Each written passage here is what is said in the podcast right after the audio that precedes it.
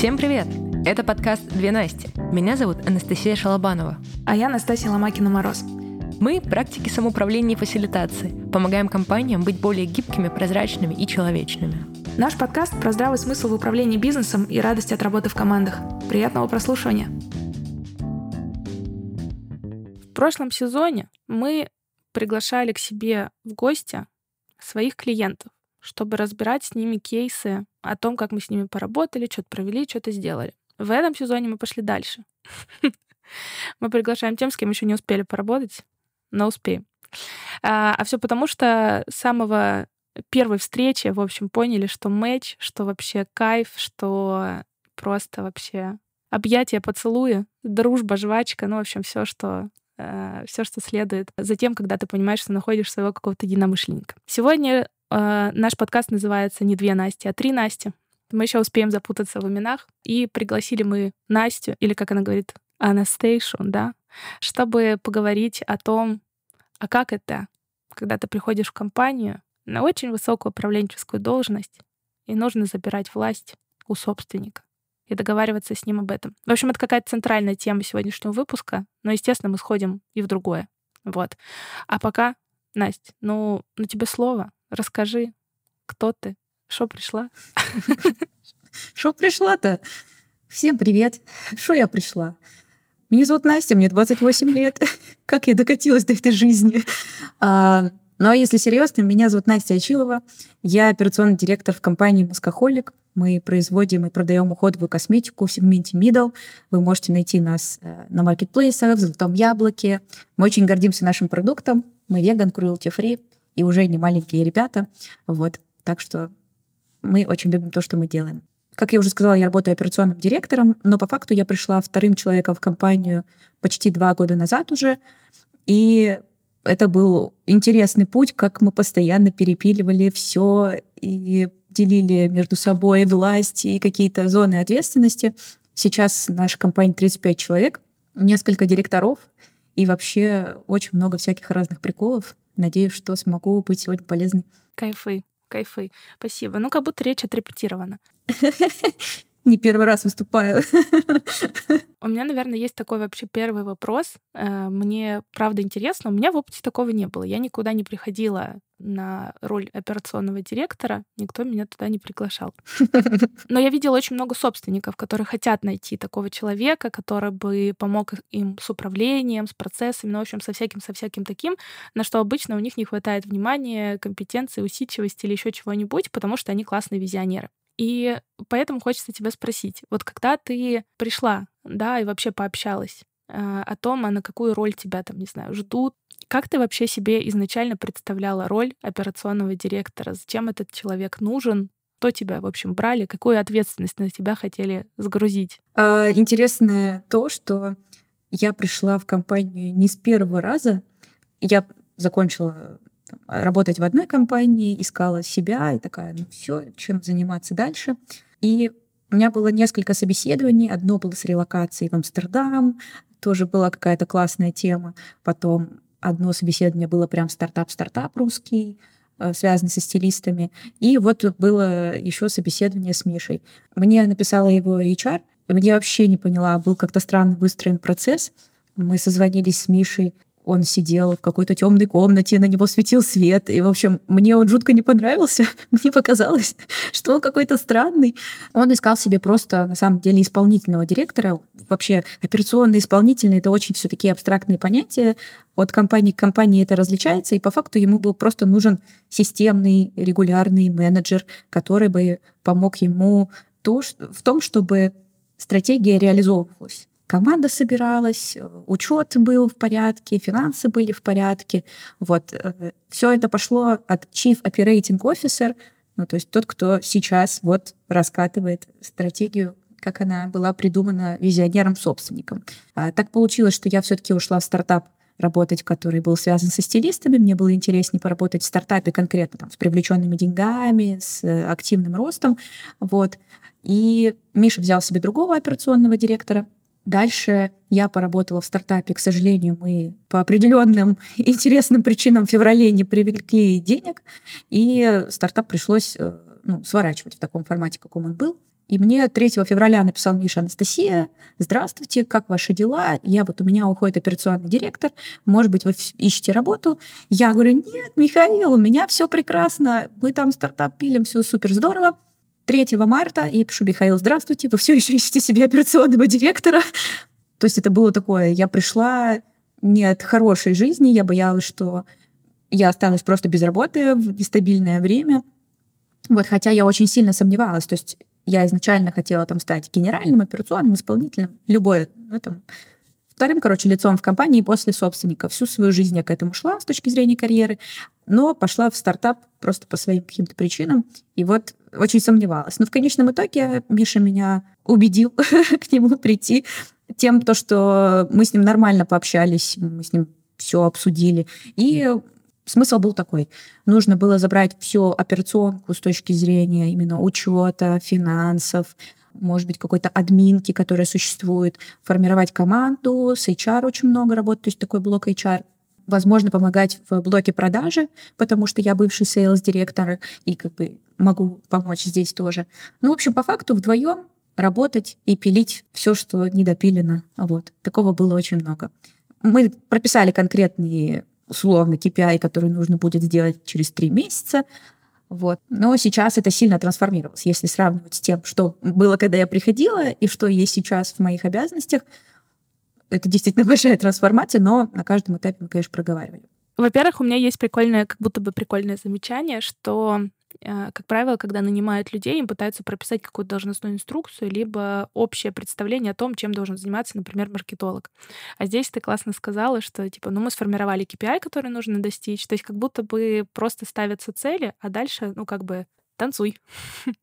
То есть Пожалуйста, да, делай, э, что знаешь, делай, что можешь. Ну, в общем, очень, очень другой уровень свободы от того, как нанимаются на другие должности люди. Ой, извини, я тебя перебью. Еще, еще интересно было то, что э, я вот как сейчас вспомню, что в офере было написано, в самом-самом конце в офере было написано цель построить великую компанию. И этого было в целом достаточно для того, чтобы я пришла, потому что э, ну, меня это зажигало на тот момент. Великое, конечно, понятие такое абстрактное, и для каждого свое, но когда у человека есть амбиции делать что-то классное, делать что-то масштабное, я, я покупаюсь на это. Вот так вот одной фразой вакансии можно найти себе классного человека в команду. Можно было бы сэкономить время на расписании этой вакансии. Просто цель.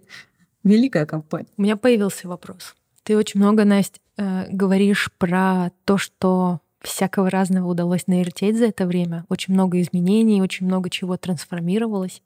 И у меня здесь рождается такой вопрос. Мы очень много с Настей, с другой Настей, да, мы уже начинаем путаться в Настях, э, сталкиваемся с тем, что когда небольшой бизнес нанимает себе менеджера, у этого менеджера два пути. Либо он сталкивается с сопротивлением команды и не выдерживает, и тогда он отваливается. Либо у него очень-очень долгий путь зарабатывания вот этого авторитета у команды, и только после какого-то определенного накопления этого авторитета возможно начинать делать какие-то изменения так, чтобы не сталкиваться с сопротивлением. Честно говоря, третьего какого-то пути мы не встречали. Вот. И здесь хочется спросить, как у тебя, может быть, какой-то еще путь помимо этого? Дико любопытно. Да, этот путь называется «Смени полностью всю команду». И все. Вот. Да, а на самом деле я, так как в целом не, не очень много лет, относительно, конечно, мой менеджерский путь начался, когда мне было 22-23. Вот я приходила директором магазина МАК, и там ребята в моей команде были на 10 лет меня старше. Я понимаю, о чем ты говоришь, когда сложно приходится ну, как-то завоевывать авторитет. Очень тебя понимаю. Очень тебя понимаю. У меня менеджерский опыт тоже пришелся на 22 года. Вот. Все эти Насти, вот эти вот в 22 менеджеры. И понимаю, что очень сложно завоевывать авторитет, в особенности что-то менять, когда людям кажется, что у них все нормально. У меня это всегда был один путь, и он пока что до сих пор работает. Покажи, что ты им друг, помоги решить их боль, которая сейчас существует, и покажи, что ты не тупой. Все, больше никак по-другому, э, так как я в целом не тупая. И то, как я говорила, что давайте сделаем вот так, и условно брала ответственность за то, что это случится и это починится, Потом люди видели, что да, вот Настя сказала, мы так вроде бы сделали, и вроде бы получилось, супер, значит, можно ей доверять. Это не словом, а делом. Если говорить про маскохолик, я пришла в команду, в ней было там на разные периоды разное количество человек, от 11 до 15. Вот, ребята в основном все были молодые, но вайп был очень такой тягучий. Это вот, знаете, когда сидишь в кабинете, и тебе трудно дышать от того, как-то душно, как-то вот все тяжело, как-то все вот через какое-то вот такое постоянное сопротивление, много было токсичности. И при всем при этом ребята-то были нормальные. Ну, они были молодые, что-то там хотели, о чем-то мечтали. Но кажется, что вот команда была собрана странно, может быть, у них недоста- недостаточно было информации, недостаточно было компетенции, кого-то промотнули слишком быстро, там офигел от ответственности. Кто-то в целом не хотел тут работать, а просто держался за место, чтобы где-то работать. Ну, вроде бы тут неплохо, не совсем э, странный какой-то руководитель, платят нормально, есть печеньки в офисе, ну, все супер. Но какого-то прям желания тащить за эту компанию я вот не видела у людей. Я помню, поймала себя на мысли, блин, я что, буду тут работать? Я что, буду с этой командой работать? Мне очень стыдно за эти мои мысли, но я поймала себя на этой мысли — и потом как-то так получилось, что бустились изменения, бустились процессы, бустилось количество информации, которые выкладывали людей, которые мы получали от людей, повышалась прозрачность, и из-за повышения этой прозрачности стало видно, ну, кто как перформит, кому что нужно, кто чего хочет. А мы открыли портал в ад, когда сделали сессию по обратной связи. Мы просто разрешили людям дать обратную связь и друг другу, и Мише как собственнику, и мне как менеджеру, который только недавно пришел. Было сложно, ну, то есть у людей что-то копилось, не было какого-то механизма сказать, мне вот это не нравится, я не хочу вот это делать. И мы вот открыли вот этот вот поток. Стало полегче, но тогда люди поняли, наверное, что, блин, а что я делаю, что я хочу по жизни делать вообще? И как-то один за другим просто либо мы кого-то меняли, потому что понимали, вот он не тянет эту должность, мы ему предложили другую, он на нее не согласен, потому что это там меньше денег, ну, уходит. Кто-то сам уходил, потому что понимал, блин, сейчас придется фигачить. Кого-то снова мы уходили, потому что там вообще в целом решили закрыть эту позицию как позицию. Вот. И так получилось, что команда вся сменялась, я подтягивала людей, которые я понимала, что сейчас нам нужны. И вот, наверное, к августу 22 года у нас полностью сменилась команда. Ладно, ну, типа, 11 человек — это не так прям много, но полностью сменилась команда, мы начали подтягивать к себе людей, уже понимая, как это будет выглядеть в оргструктуре, кто нам конкретно нужен. За большие деньги мы начали это делать. Были в основном ребята, которым мы продавали будущее. У нас будет вот так, у нас будет клево, у нас будет весело. Какие-то ключевые важные позиции я тащила из своих знакомых. Там, из прошлого стартапа, где как раз-таки я работала. Трое людей сейчас работают у нас. Главбуха тоже я, э, так сказать, схантила с компании, где я работала раньше. И какую-то кор-команду мы собирали из тех энтузиастов, которые приходили на меня и на Мишу, на то, что мы верим, что мы построим. И поэтому легко было уже, да, когда ты начинаешь с новой команды, которые уже пришли под тебя, под то, что ты им продаешь, как это будет, потому что они верят, что с тобой будет классно, мы сейчас все затащим. Поэтому было легче, конечно же. Мне кажется, вообще вот этот момент, что, блин, при радикальных каких-то изменениях, при э, новом управленце такого уровня придется сменить команду всю или часть, это очень большой стоп-фактор для многих владельцев бизнеса нанимать таких людей, потому что, ну, блин, и уже прикипел, и страшно, и непонятно, как это все реорганизуется. Это ж как надо понадеяться на человека, которого ты нанял отвечать за очень многое в своей компании, что те, кого он приведет, они смогут э, сделать то, что нужно. И на самом деле тут большая благодарность Мише, который разрешил все это сделать. Он видел то, что люди, которые приходят, как они начинают перформить, и эти люди до сих пор с нами, то есть те люди, которые пришли тогда, они до сих пор с нами. То есть они практически уже там тоже вот второй год остаются. Если до этого текучка была большая в компании, постоянно сменял состав, то сейчас нет. И это показатель того, что что-то мы сделали правильно в этой жизни. У меня есть небольшой уточняющий и, может быть, такой странный вопрос. Почему тебе не сыкотно брать такое количество ответственности на себя? Ну, типа, прям голову с плеч скольким сотрудникам, какие там KPI, обороты там и вообще задачи. Мы с тобой немножко подробнее говорили об этом в таких в разговорах, в общем. А почему тебе не сыкотно брать столько ответственности? Я жесткий достигатор. Ну, то есть я по жизни хочу очень много, у меня амбиций просто через край. Это помогает мне в жизни, особенно в карьере. Вот. Периодически мне это мешает. А, но я тот человек, который любит власть в хорошем этом смысле таком. Мне нравится, когда я могу на много что повлиять. И если у меня есть эта власть, я что-то делаю, я вижу, что людям это нравится, я вижу это признание, меня это питает, и я хочу еще больше. Вот. Поэтому я не боюсь брать. Понятное дело, что если ты мне сейчас дашь завод на полторы тысячи человек, но меня порвет я адекватно вообще понимаю, сколько я могу выдержать. Поэтому step-by-step я себе добавляю ответственности. То там директор магазина, то потом, значит, sales-директор всего бренда на страну, то вообще в целом директор в бренде, который занимается всем. Поэтому по чуть-чуть добавляя себе, меня не рвет. Понятное дело, что это стресс, это неприятно, больно, не розовые пони, спойлер. Но думаю, что да, это мое достигаторство такое. А вот в этом достигаторстве были ли моменты, когда перебарщивала? Да, конечно. А, я, наверное, прошла все с точки зрения менеджмента, я прошла все стадии от какой-то прям диктатуры такой до вот чего-то такого поддерживающего лидера. По крайней мере, я сейчас стремлюсь в это. У меня были моменты, когда я говорила людям на их вопрос, почему мы так делаем, я говорю, потому что я так сказала. Ну, то есть мне нужно показать результат, перед теми, кто там не делегировал полномочия показывать этот результат. И я вот прям так жестко фокусируясь на результате, вот так вот могла разговаривать. Что в целом не очень. Потом я прекратила так делать. Потом я в какой-то момент стала супер мягким человеком, прекратила достигать результатов, что мне очень нравится.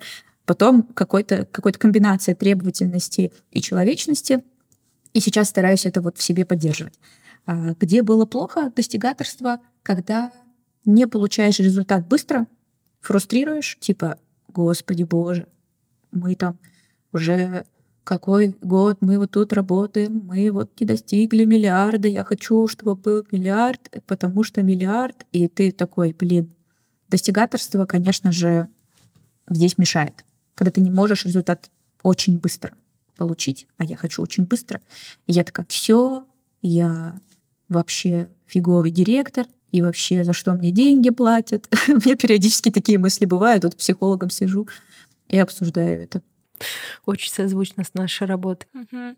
И вообще важная мысль, что какой бы ты со стороны не казался супергерой, потому что э, нам иногда тоже говорят, а как вы так это все вообще и вот делаете, и такое все находите. Это периодически наступает момент, когда ты... Мы чмо. Я же маленький ежик, мы чмо, да, что делать с этим, как жить? Потом выдыхаешь и делаешь снова.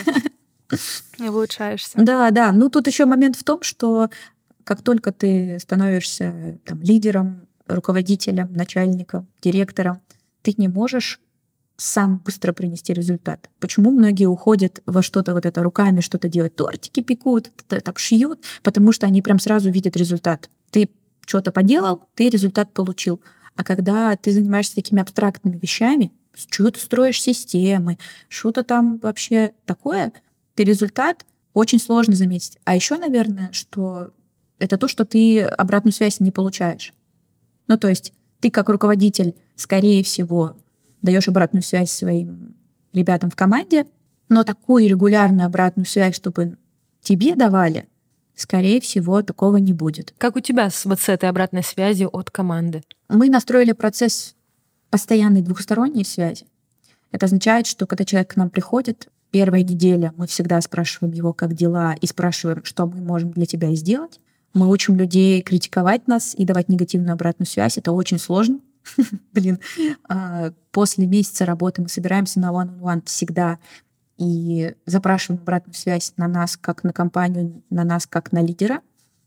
На второй месяц, на третий месяц и по окончанию испытательного срока трех месяцев мы тоже запрашиваем обширную обратную связь. Вот. А с Мишей, если говорить Мы с ним периодически ходим ужинать или обедать, где мы можем тоже обменяться обратной связью. Ну и стараемся в моменте развивать обратную связь. Типа, мне сейчас это не нравится, я считаю, что вот это хорошо, а я считаю, что вот это можно было бы сделать по-другому. Вот. Поэтому с обратной связью вроде бы все окей. Плюс мы раз в полгода собираем обратную связь на нас, как на компанию. Вот буквально сейчас как раз-таки собираем. И где у нас такой обширный опрос, где мы задаем вопросы, как с точки зрения офиса, как с точки зрения развития. И вот оттуда тоже можно подчеркнуть обратную связь. Так что это помогает. Ну и, боже, у нас такие пупсички работают, все классные, ни одного токсика. Они действительно очень благодарные. Они всегда скажут, блин, Анастейша, спасибо тебе большое. Это, наверное, залог хорошего состояния на работе, когда у тебя клевая команда, которая может открыто сказать, мне сейчас нравится, мне не нравится. Вот, это супер. Блин, вот здесь дико, конечно, интересно, как вы этот краник открывали изначально. Потому что мы тоже работаем с большим количеством команд, и мне кажется, у 100% наших команд запрос на развитие обратной связи. Но вот этот краник, он всегда очень-очень сложный. Он по чуть-чуть, по капельке, со страхом, особенно если это обратная связь руководителю. Вот, как вы это делали? Как мы это делали? Мы проводили целый, даже дважды, воркшоп по обратной связи, как ее правильно давать. Мы практиковались прямо в моменте. Я рассказывал про разные подходы и про компании типа Netflix, типа Pixar, как у них построена обратная связь и почему это важно ее давать.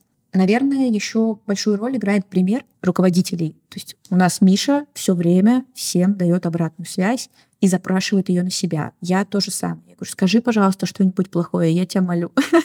Вот. Ну, типа, а что не понравилось? Я вот не отстану, пока ты мне не скажешь. Вот если тебе все нравится, ты меня обманываешь. Понятное дело, что это я ну, в таком каком-то дружелюбном ключе говорю, но если я вижу, что я могу что-то сделать, для члена своей, своей команды, я это делаю. И, конечно же, у нас довольно осознанные ребята работают. Мы при найме очень много внимания обращаем на софты.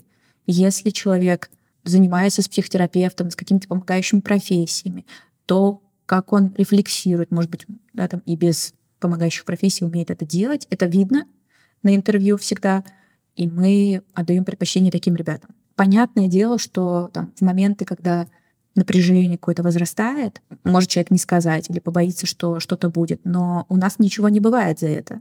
Если ты сказал, знаешь что, меня раздражает вообще-то это все, я не хочу так делать, давайте вот так вот делать, то тебе ничего за это не будет. И это уже много-много-много раз публично было такое, что кто-то сказал, что ему что-то не понравилось, мы задали вопросы, ничего человеку за это не было, неважно, кому он это говорит. Понятное дело, что мы держим рамки приличия, и обратная связь должна быть конструктивной. Нельзя просто сказать, типа, ты говнюк. Вот. Ну, у нас так никто и не делает. А иногда наверняка хочется. Я то же самое хотела сейчас сказать. Очень хочется. Ну да, конечно. Мы все люди. Вообще, как будто слушая, э, появилась такая история, что правда рецепт очень прост, но его сложно сделать, потому что как будто бы не хватает иногда внимания, времени, компетенции или еще чего-то. Информирование да, и вдохновение. То есть это как раз то, как ты показываешь, как, как есть у других, а вообще это интересно или нет, взываешь, в общем, к человеческому, да, какому-то. И второе — это пример, когда ты сам можешь показать, что вообще так можно делать, так нужно делать, и смотрите, что классного от этого бывает, и иногда не классного, но в итоге получается вот это. Ну, то есть не всегда же приятно можно услышать какую-то обратную связь, да, не всегда легко с этим справиться. Но в итоге получается все равно лучше, потому что ты как-то имплементируешь знания в процесс, и в итоге все равно получается хорошо. Но это самое сложное, чтобы люди не воспринимали негативную обратную связь как что-то персональное. Ну, то есть, блин, дружок, ну вот ты уже который раз вот тут косячишь. Чё, как тебе помочь, чтобы ты прекратил это делать? Понимаешь, это вот так вот так влияет.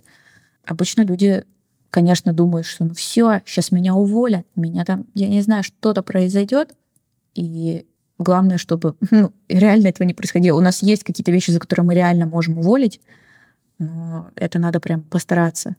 А вот здесь ты очень классную штуку сказала про проработку людей.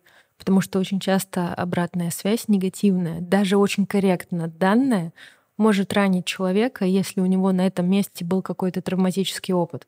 И поэтому вот этот момент постоянной личностной работы, он как раз делает людей более резистентными к обратной связи, и за счет этого обратная связь более здраво э, циркулирует внутри компании.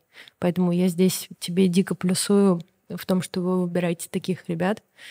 Э, я тоже говорю, что как будто бы мы долгое время, а, недавно с кем-то обсуждали, в общем, тренинги по обратной связи, все такое, в общем, долгое время учились все давать усиленно и усердно обратную связь, а как будто бы сейчас ровно такой же важный навык уметь принимать эту обратную связь, ну, я упрощаю, очень грубо говорю, типа, раньше мы учились не обижать, а теперь учимся не обижаться. Ну, то есть вот что-то такое. И действительно, это можно учиться и через практику, да, когда ты понимаешь, что вот тебе сказали, что что-то не то, и, ну, твой мир не рухнул условно, и тебя не уволили никуда, и ты остался здесь работать. Ну и, конечно, безусловно, в первую очередь это, этому важно учиться исслед... через исследование себя и своих каких-то граней того, что тебя больше всего задевает, и что-то такое, чтобы мочь показывать людям, где тебе уязвимо, где нет, а как с этим справиться и самому справляться с этим, когда получаешь какие-то фидбэки себе. Угу. Тут еще важный момент, что, что я постоянно команде говорю и себе повторяю, что уметь фильтровать эту обратную связь, потому что понятное дело, что не все могут ее дать, и уметь услышать в обратной связи, что человек на самом деле хочет. Может быть, он тебе говорит одно, но болит у него другое. И что еще я постоянно повторяю, это то, что вы не обязаны переделывать все то, что вам сказали. Ну, то есть, типа, я считаю, что тебе стоит там, вот это, вот это делать, потому что это там будет даже полезно для компании. Даже вот так, если сформулировать. Но ты можешь это не принимать. У тебя есть на это право не принимать эту обратную связь.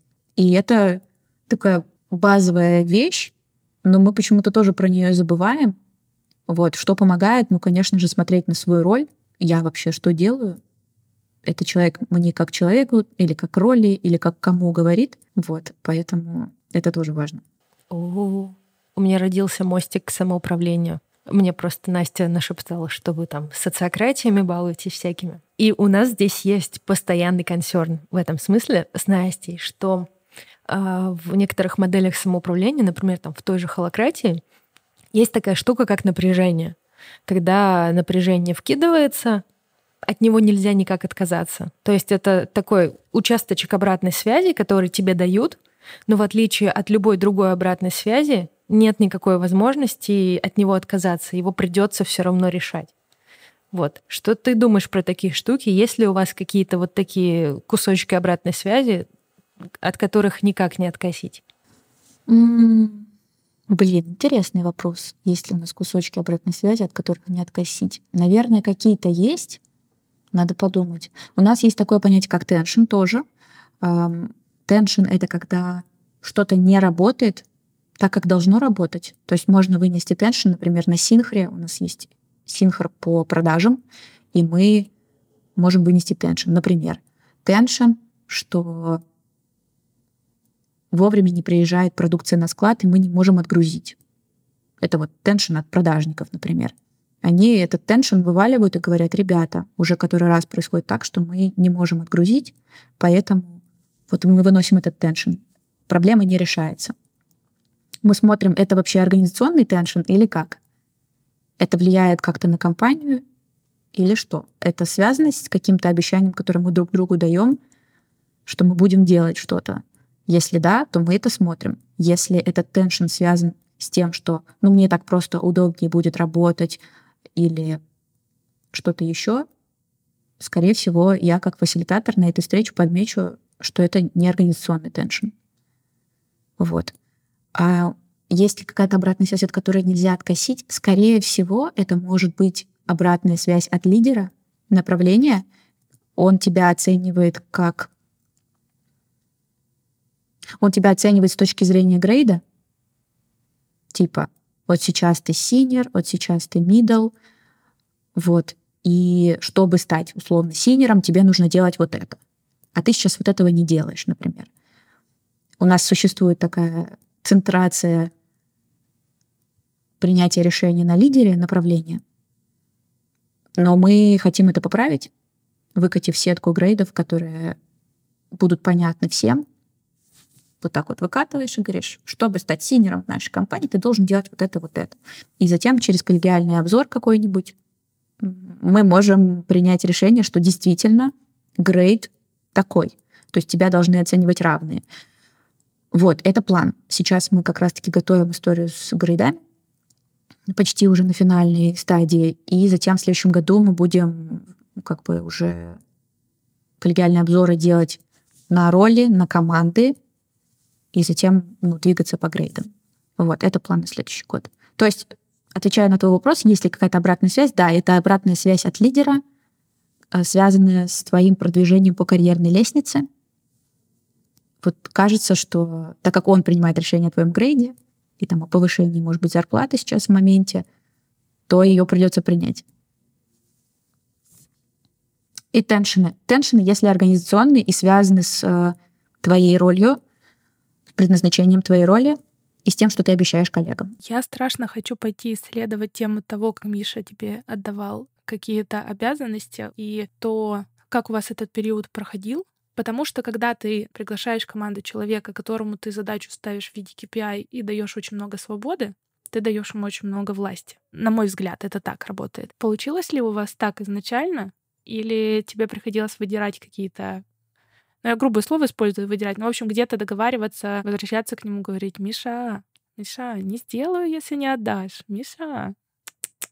Забавно, что когда я только пришла я в основном ходила на все встречи, которые были.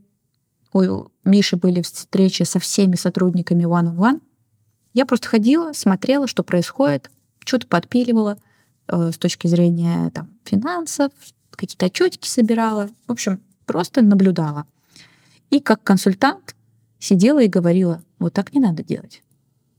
Но мне кажется, что вот это сейчас так вот тоже не надо делать.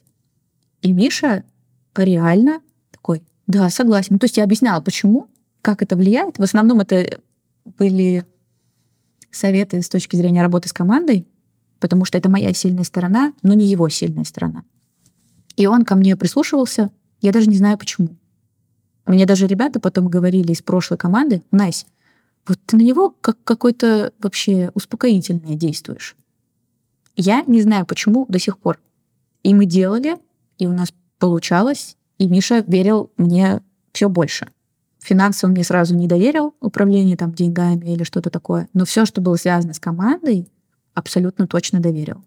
И дальше мы просто масштабировали эту историю. Я куски забирала, которые должна была забрать.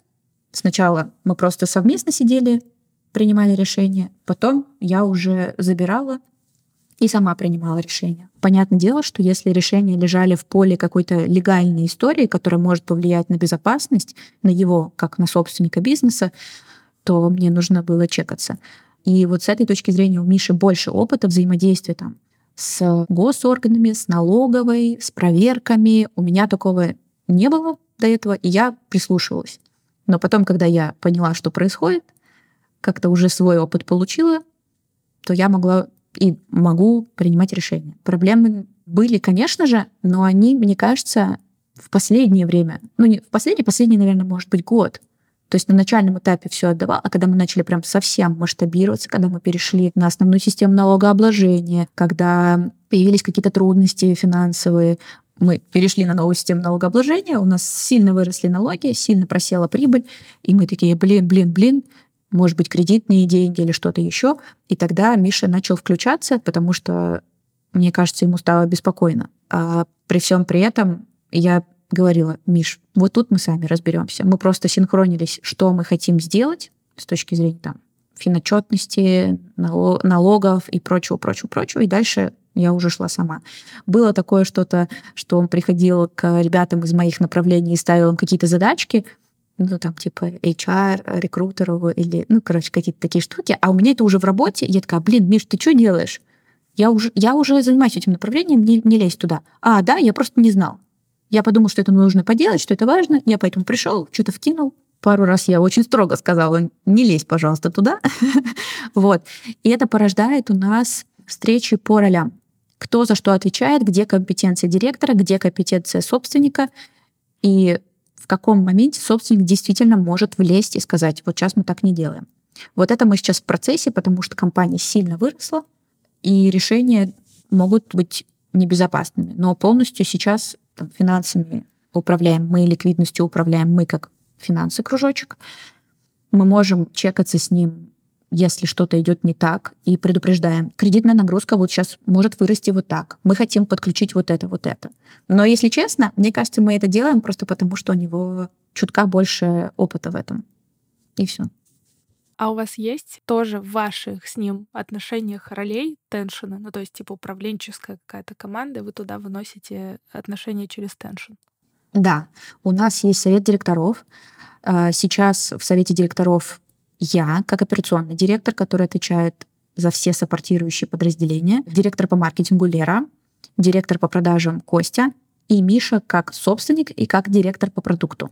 И у нас четыре человека в нем. То есть все большие круги, которые у нас существуют, представитель от этого круга есть в совете директоров. Соответственно, когда мы что-то принимаем в совете директоров, мы можем это каскадировать в круги. Какие у нас теншины бывают? Зачастую это вот кто что делает, кто куда лезет, кто куда не лезет. И у нас еженедельный совет директоров, на котором у нас есть какой-то бэклог, который мы должны поделать. У нас есть повестка на сегодня, и как раз-таки мы туда обычно теншины кидаем. Типа, вот такое вот увидел на неделе взаимодействие, надо это починить. Кажется, это не работает. Или недовыполняем план, соответственно, денег может не хватить там на что-то. В этом, например, я могу вынести теншн. Или кто-то может вынести теншн кругу HR, говорить, вот, мне обещали, что мне будут закрывать вакансию за месяц, условно, а ее не могут закрыть больше месяцев. Это вопросик к кругу рекрутмента и HR. А это лежит там в моем поле. И они по факту дают обратную связь, типа, слушай, Настя, вот кажется, тут сейчас здесь не работает, тебе может подключиться, потому что там отдельный рекрутер есть. Я такая, окей, я посмотрю мы уже попытались вот это, вот это, у нас не вышло, кажется, нужно твое включение. Конечно же, у нас много теншенов между маркетингом и продажами. Классика. Кто что делает. Классика, потому что везде по-разному. Либо маркетинг всем рулит, либо продажники всем рулят, а у нас как-то совместно вот они работают, дай бог им здоровья, хорошие мои, которые постоянно передоговариваются, и бюджеты, и все, все, все, все, все. Так что да, на совете директоров у нас есть вот это вот место. Там периодически горячие прям споры бывают. У меня обычно вопросики, когда что-то не по самоуправленчески делается, вы что там мутите, ну-ка прекратите, вот так нельзя. Я такой идеалист, а ребята такие, блин, Настя, мы тут в огне горим, ты чё, вообще сейчас не до твоего вот этих приколов. Можем жестко спорить. И из-за того, что нет финального главного, который такой, так, ну все, я решил, что будет так. У нас пока не обозначена эта роль гендира слэш собственника. Есть ли кто-то, кто финалочку дает, когда мы зашли в тупик? Приходится договариваться. Постоянно приходится договариваться. Но крутость в том, что весь совет директоров — это высокоосознанные, высококвалифицированные менеджеры, которые хотят делать что-то больше. Мы прям настолько на одной волне, что Понятное дело, что у нас разные какие-то представления, но глобально у нас общие ценности, глобально общее видение того, как должно быть в команде, как должно быть в компании. И это супер, что мы так подобрались все вместе. А у меня сюда есть вопрос. Ты говоришь такими терминами совет директоров, директора, менеджеры. И это все штуки из классической иерархии, из классического менеджмента. Но при этом вы строите и самоуправление. Как и самое главное, для чего вы решили эти две штуки поженить? Ну, это такой переходный период, знаешь, когда нужно строить какой-то синий контур в виде правил, в виде понимания, куда двигаться и как мы работаем. Это из регулярного менеджмента и условно должности из регулярного менеджмента. Но по факту там директора и совет директоров. Во-первых, он называется совет джедаев. Вот, мы себя так называем. Понятное дело, что в 1С должность будет директор. Но по факту это лидер большого круга. У нас есть лидеры направлений, у них есть вот эта власть директорская немножко, да, там нанимать людей, давать им обратную связь, может быть, повышать где-то. Но у нас очень много инструментов из самоуправления, которые мы используем. Просто стараемся расширять инструменты самоуправления, которые мы юзаем, и снижать власть директоров, поэтому они все еще директора, потому что на них большая ответственность, они отвечают за огромный кусок, но также каждый из них смотрит в сторону гибких историй по управлению. Вот. Ну, то есть это, знаешь, как в холократии у них есть лидеры кругов, вот у нас примерно так же. Просто у нас есть лидеры кругов поменьше, есть большие круги, поэтому мы называем их директор. Скорее, это отсылка к грейду. Вот у нас просто грейд, директор, это означает, что там, это отличный регулярный менеджер, он управляет или лидирует большой круг стратегический, у него есть стратегические проекты, он потенциально может быть гендиром, то есть он отвечает за чистую прибыль, умеет работать с PNL всей компании, ну, то есть там какие-то вот такие харды, софты. Вот, и это в, нашем, в нашей э, сетке грейдов это директор. Сейчас, у меня в голове целых два вопроса. Наверное, первый про то, что ты сказала, вы сейчас на пути того, чтобы у менеджеров постепенно забирать власть и отдавать команде. А можешь привести, пожалуйста, пример, э, через что вы такие штуки проворачиваете? Через ролевую модель построения оргструктуры. Например, буду говорить про свои круги, у нас есть кружочек финансы. Кружок финансы лежит в большом круге операционка. У кружка финансы цель обеспечивать компанию ликвидностью, а, предоставлять финансовую отчетность корректную, разные, по каким-то критериям. Я здесь выполняю роль финдира, то есть я лидирую полностью круг. В моем круге есть девочка Рая, финансовый менеджер. Я изначально взяла ее, чтобы она мне ручками финотчетность собирала. Ну, и у нее была задача просто саппортировать. Дальше мы расширили ей зону ответственности, и я ей предложила полностью лидировать направление финансовой управленческой отчетности. Это означает, что она собирает финотчетность и предоставляет ее и совету директоров, и продажникам, и маркетингу. Она отвечает за то, чтобы выкатить это в общий чат. Она отвечает за то, как это выглядит. Ее функция подчиняется функции круга. Я ей не говорю, что конкретно ей делать. Я ей, естественно, помогаю. У нас есть синхро. Она сама решает, как, когда она это будет собирать. Она сама ставит встречи, она сама презентует.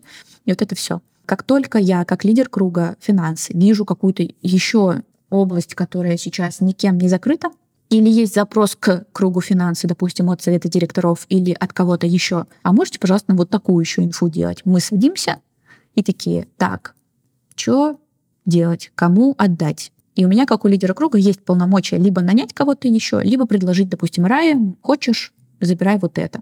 В какой-то момент она забрала управление деньгами в моменте на неделе. Платежи, не платежи, собрать со всех или что-то еще. Соответственно, я спрашиваю, что тебе нужно для того, чтобы ты перформила и выполняла эту функцию. Она говорит, нет, вот это, вот это. Я говорю, хорошо. Примерно так. А в таких случаях вы как-то договариваетесь, что человек может делать э, самостоятельно, а где ему нужно идти что-то согласовывать? Первое время человек чекается, а дальше я когда понимаю, что он сам с этим справляется, я говорю, слушай, делай как знаешь. Главное, чтобы был вот этот вот результат. То есть мы фиксируем, какой должен быть результат. Например, Финансовая отчетность готова к 10 числу, корректная в таких-то таких видах. Все. Как ты это будешь делать, мне вообще все равно. Если говорить, ну, финансы просто такая тема, там ответственности много и вот этих вот легальных всех штук, мы фиксируем что, блин, если ты захочешь вдруг кредит для пополнения оборотных средств взять, чекнись, пожалуйста, со мной. А вы это прям фиксируетесь и обсуждаете такое? Да, мы это обсуждаем, но вот э, пока что, к сожалению, нет такого единого файла, где бы прям все, все, все, все, все, все роли были бы описаны. Но это вот мне предстоит еще сделать. О, это хорошая штука, она прям в кучу может все собрать. Да, ну вот э, я посматриваю как это, канвас делегирования в социократии есть такая штука. Посматриваю на него. У нас в целом у каждой роли есть какое-то предназначение. Чтобы что.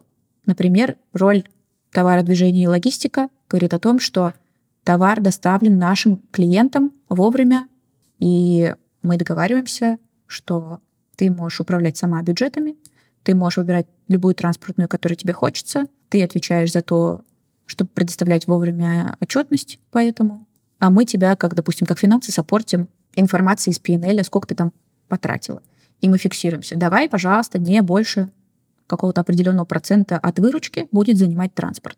Как ты это делаешь, вообще все равно. Хочешь ли ты хочешь вообще найми себе стажера, он будет тебе все за тебя делать, а ты будешь просто управлять. У нас есть такая опция. Каждый отдел может нанять себе стажера за 20 тысяч рублей, чтобы, чтобы переложить на него часть ручной работы. Мне все-таки кажется не до конца раскрытым вопрос вот этого гибрида самоуправления и классического менеджмента именно с точки зрения распределения власти. Потому что получается, что сейчас часть и довольно весомая часть власти на менеджерах, а тогда какого типа власть на людях? Если говорить с точки зрения самоуправления, самоорганизации, сейчас власть над своим рабочим временем и над тем, как и когда ты делаешь какие задачи, лежит на человеке. Мы здесь поддерживаем самоорганизацию. Мы не говорим, когда конкретно тебе что делать. Мы можем тебя попросить, друг, можешь, пожалуйста, в пятницу прислать, потому что мне нужно вот это вот будет сделать, и я там буду выступать вот с этим. Но заставить тебя сделать это у нас нет инструментов. Заставить тебя работать в выходные у нас тоже нет инструментов. К счастью или к сожалению. вот. То есть а, власть над своим рабочим временем и то, как ты выполняешь задачи и где ты выполняешь эти задачи, лежит на сотруднике всегда. Каждый человек может выбирать, какие ему ресурсы нужны с точки зрения программ, доступов и прочего-прочего. Например, кто-то хочет работать в Notion, ну, пожалуйста, работай в Notion. Кто-то хочет работать в Asana, работай в Asana. Кто-то хочет работать в Bittrex, хорошо, работайте в Bittrex. Сейчас, допустим, ну вот с этой точки зрения я сделала наш корпоративный Bittrex, который я хочу перенести все инфопространство и таск-менеджеры. Ну, допустим, маркетинг говорит, нам удобно в Notion. Вообще без проблем хотите, работайте в Notion. Если человек хочет работать с каким-то конкретным подрядчиком, например, арт-директор хочет работать конкретно с этим дизайнером. Вот ей для, ее, для выполнения ее работы в рамках бюджетов, которые у нас есть там на маркетинг и на брендинг, она хочет работать с этим дизайнером. Она будет работать с этим дизайнером. Также история, с, допустим, с рекрутингом. Мы можем выбирать себе подрядчиков. У нас есть штатный рекрутер, Полина, прекрасная девчуля из Яндекса. Ты, когда ищешь себе стажера или коллегу, ты можешь прийти к ней, и она тебе будет искать. Можешь находить сам. Нет такого обязаловки, нет, только Полина тебе ищет, и все тут. вот. Если ты ну, я всех ругаю, если они экселевские файлы используют. типа присылают их. Я говорю, все в Гугле, пожалуйста, я вас прошу. Но я объясняю это тем, что просто все потеряется. Ну, просто это моя роль. Я отвечаю за инфопространство во всей компании. Вот. Ну, то есть каких-то подрядчиков люди могут сами себе выбирать. Никто ну, в рамках э, заданного бюджета. И то бюджет это такое у нас довольно абстрактное понятие. Когда мы пытаемся поместиться в норму прибыли, мы пристальнее смотрим. Когда дела нормально, вот все, что тебе нужно, покупай. Вот Саша, который офис-менеджер, вообще, что хочет, то делает. Вот вообще, я не знаю, хочет, купила елку, хочет, купила статую, о, господи, статую, фигурку Серкана Балата. Вообще, кто бы что сказал. Ну, то есть она действует в рамках своего бюджета, мы примерно знаем, сколько нам стоит офис. Я говорю, пожалуйста, не вылетай за те деньги, которые у нас были в прошлом месяце. Ну и все. А бюджеты эти откуда берутся? Бюджеты берутся из совета директоров.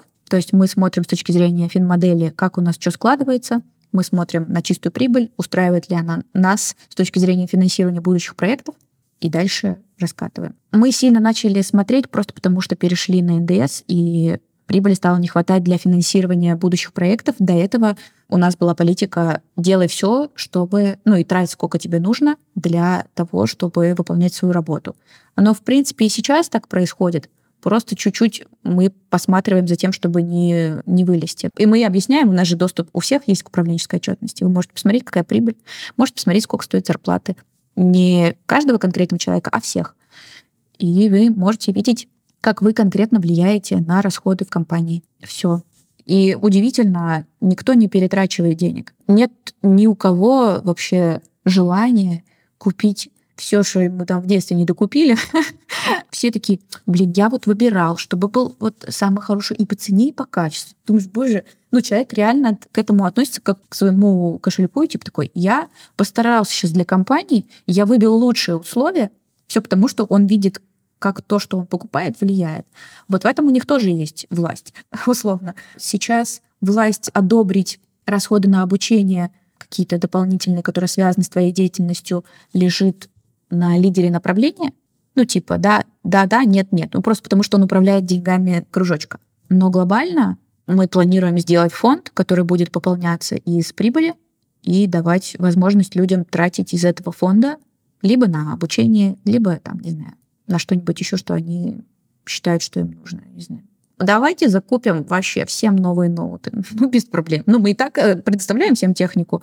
Но вот, короче, идея такая, чтобы зафиксировать процент, который из чистой прибыли складывается в фонд, либо там на улучшение, глобальное какое-то улучшение условий труда, хотя у нас офигенно с точки зрения условий труда, либо на обучение, чтобы каждый мог просто сам такой, я хочу потратить из фонда вот, вот на это.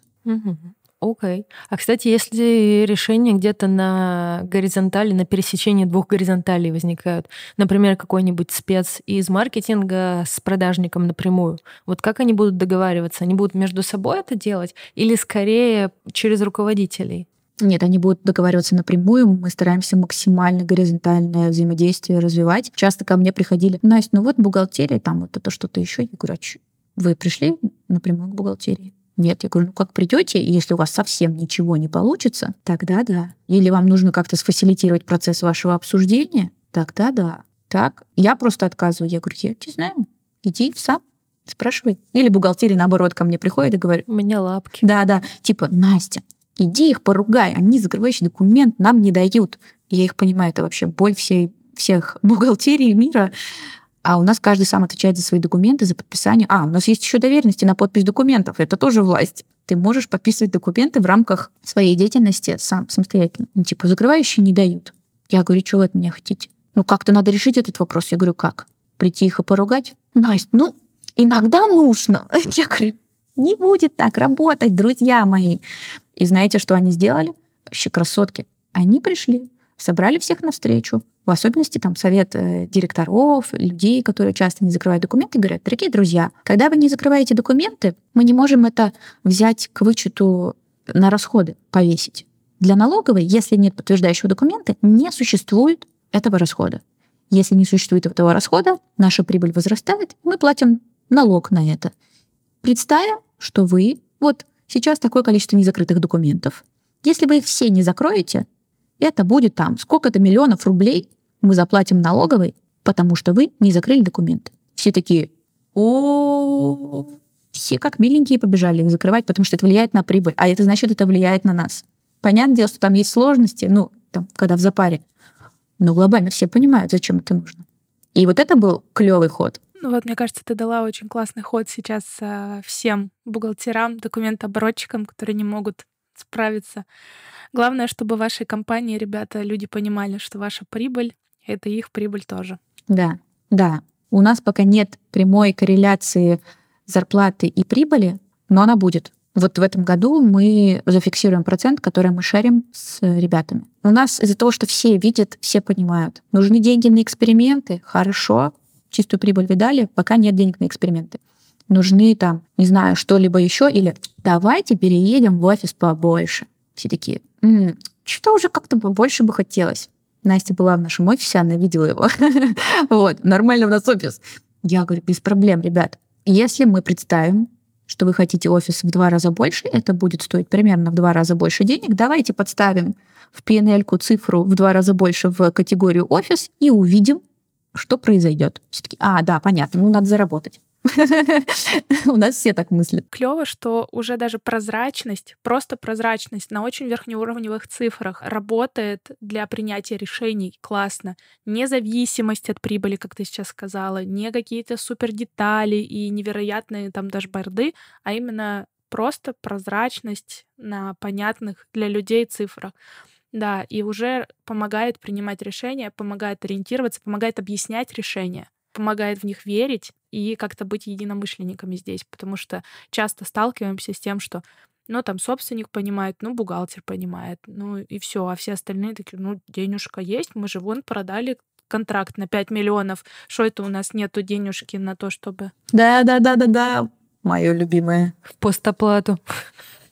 Да. А потом оказывается, что это постоплата, а потом еще что-то там расход в контракте, еще, еще, еще, еще, еще, и у нас там кредитные средства где-то зависли. Ну, в общем, и вот этого понимания его, ну, как бы нет. А здесь, опять же, смотрите, какой прекрасный рецепт. Информирование, обучение и пример. Сами тоже попытались принять решение, такие пу-пу-пу, циферкам не помогает. Или наоборот, о, циферкам помогает, можно делать. Прикольно. Да, да, вообще открытость финансовой отчетности, даже если люди ее первое время не понимают, я тоже сталкивалась с тем, типа, да зачем они же все равно не понимают? Им нужно сказать, что, сколько есть денег, и все. И даже люди периодически сами такие приходят. Вы просто скажите, сколько денег есть. Я говорю, я не знаю, дорогой дружок.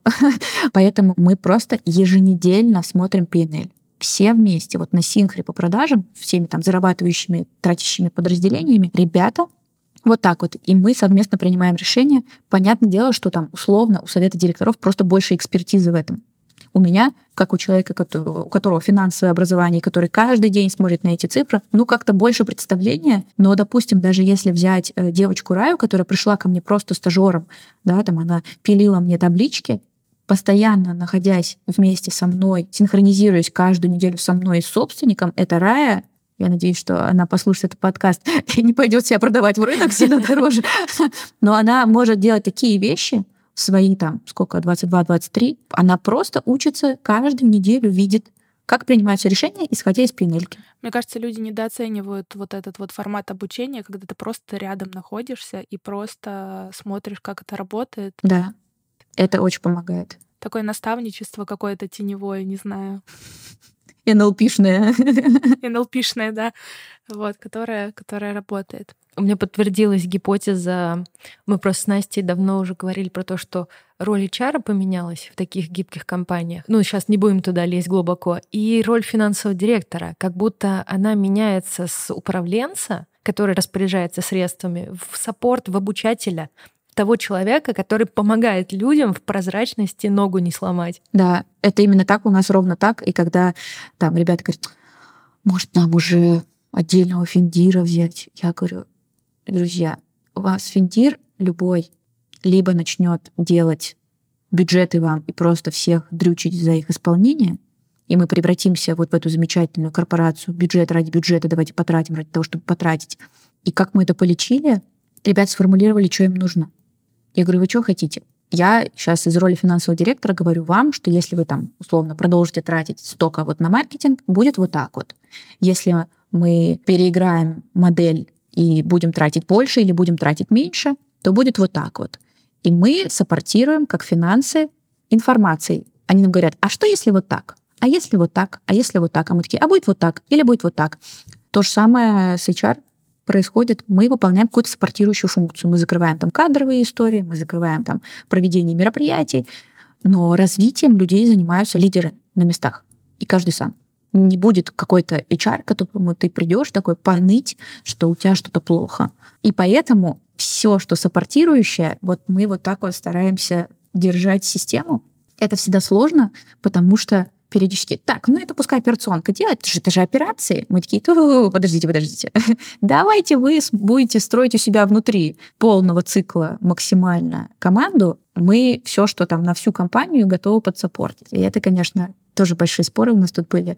Ну, как, много непонятностей и неопределенности. Но финдиры однозначно это та роль, которая просто информирующая. И обучающая. А принятие решения, да, у нас целый цикл запланирован, что такое PNL. Вот, в январе будем делать. Клево, клево это слышать. У нас просто с Настей был классный опыт. Мы сопровождали компанию на протяжении полутора лет на пути к самоорганизации. И вот очень-очень важный сдвиг во всей этой истории произошел, когда в компанию пришел финансовый директор, который не хотел управлять этим. И эта женщина, она умела отвечать на тупые вопросы. Команда перестала бояться задавать ей эти тупые вопросы из разряда «А вот эта циферка в табличке, ты чё?» Я вроде менеджер, но я не знаю, не ругай меня, пожалуйста, расскажи, что это. И вот она, отвечая на такие вопросы, командам привила как раз вот эту способность управлять деньгами, понимать, разбираться. И вот тогда пошел реальный сдвиг в самоуправлении, потому что люди начали понимать те ресурсы, которыми они управляют. Но у нас так со всеми, с юристами тоже так. Мы говорим финальное слово за тем, кто подписывает договор. Юрист не может завернуть нам договор.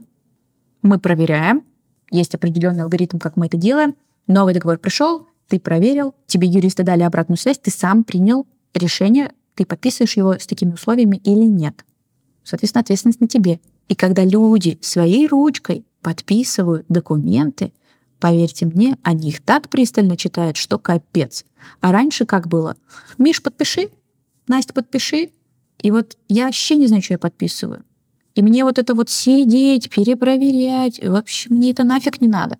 У нас сейчас люди такие, а что, мне даже доверенность дадут? Я говорю, ну да, ты же сам работаешь, сам принимаешь решение, почему я тебе буду подписывать? Большие контракты, понятное дело, что мы проверим. И у нас всегда, у нас главбух вообще просто золото. Она всегда сидит в этом чатике, даже если ее не тегнули. Она такая, ребятушки, а дайте-ка я посмотрю, чтобы вы там, ну, просто у нее экспертизы сильно больше, чтобы там зачетом, ну, короче, всякие бухгалтерские штуки, чтобы тоже учились, она всех научила. Если вы что-то подписываете, где-то там платежи или что-то такое, тегните меня, я посмотрю. Ей самой, она сама это делает, то есть ее никто не просит, она такая, потому что мне потом с этим разбираться, я не хочу, я лучше посмотрю, что они там делают. Она даст совет, все, и сейчас все, Наталья, я хочу получить вашу обратную связь, пожалуйста, гляньте. И все, здесь я никак не участвую как операционный директор и условный там, руководитель Наталья. Кайф. Это кайф когда оно само работает, понятно, что там периодически, да не, блин, да вот это вот что так долго, вот это все, я не понимаю. В общем, размазывается там они мне, а он, я ему, вот это все, но это работает. Мне кажется, так и происходит обучение. Да, да, да. Так и происходит притирка, так и происходит история с тем, что налаживаются какие-то процессы, потом появляются новые, и надо заново их строить. Мне кажется, никуда не уйдешь от того, чтобы просто надо научиться договариваться, и все остальное приложится. В общем, хард-скиллы плюс навык договариваться равно любовь. Ты уже сможешь хорошо, э, замечательно расти, развиваться, приносить ценность компании и себе. Да, и что самое важное, что процессы пилятся сами таким образом. Когда все привыкают, к мысли, что не придет Настя, Миша, Лера или кто-то еще и не будет пилить за тебя процессы, ты сам будешь их пилить. Ты сам будешь договариваться. Тебе придется это сделать. У нас отъявленных вообще каких-то жуков нет. Все нормальные люди, ко всем можно прийти. 35 человек — это немало плане, я хотела сначала сказать, ну да, мы там не очень большие, но в целом... Это уже немало. Это уже немало. Это уже немало, чтобы, чтобы у тебя все взаимодействовали нормально. Вот. И самое клевое, что люди это понимают, что мы тебя поддержим. Ты можешь прийти за советом. Все что угодно. Я вот вижу, что-то ты грустишь, я, конечно же, к тебе подойду, конфетку там положу на стол, но не будет той Насти, если Настя не пришла и не подпилила процесс, то все, не запилил. Все, каждый понимает, что придет он к лидеру направления и скажет, ну вот это не работает. Что его лидер направления тут же спросит, а что ты сделал, чтобы это сработало? Если ты ответишь ничего, он скажет, ну так поделай что-нибудь, и что-нибудь решится. Мое любимое — отвечать вопросом на вопрос и отправлять подумать. Не по-пацански. Ну а что поделать? Да, это вот та история как раз-таки про лидеров новых. Люди умные, у них есть доступ в интернеты. Они могут найти в интернетах в этих ваших все что угодно.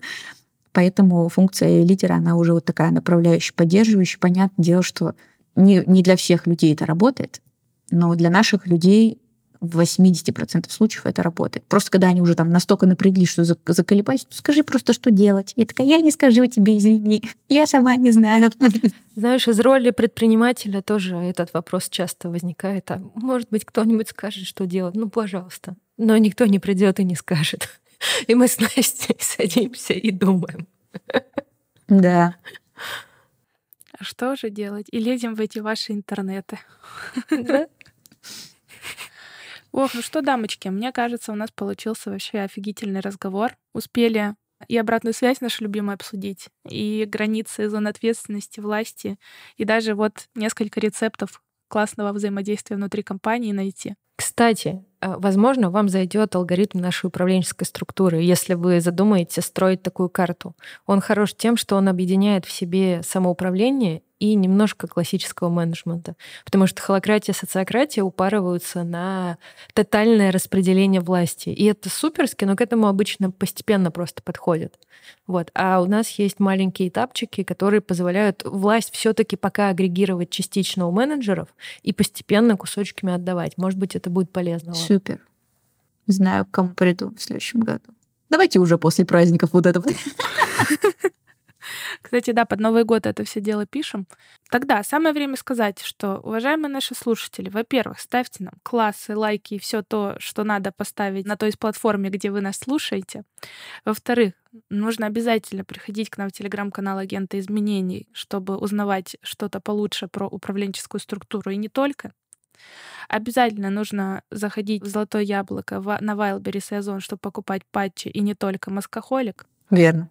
Потому что это супер. И именно эти патчи спасают меня перед сессией. Yeah. Когда я выгляжу как не очень человек, а потом должна быть красивая. И что еще? И обязательно нужно отправлять этот выпуск вашим директорам, коллегам и так далее, чтобы все умели, знали, любили обратную связь, PNL.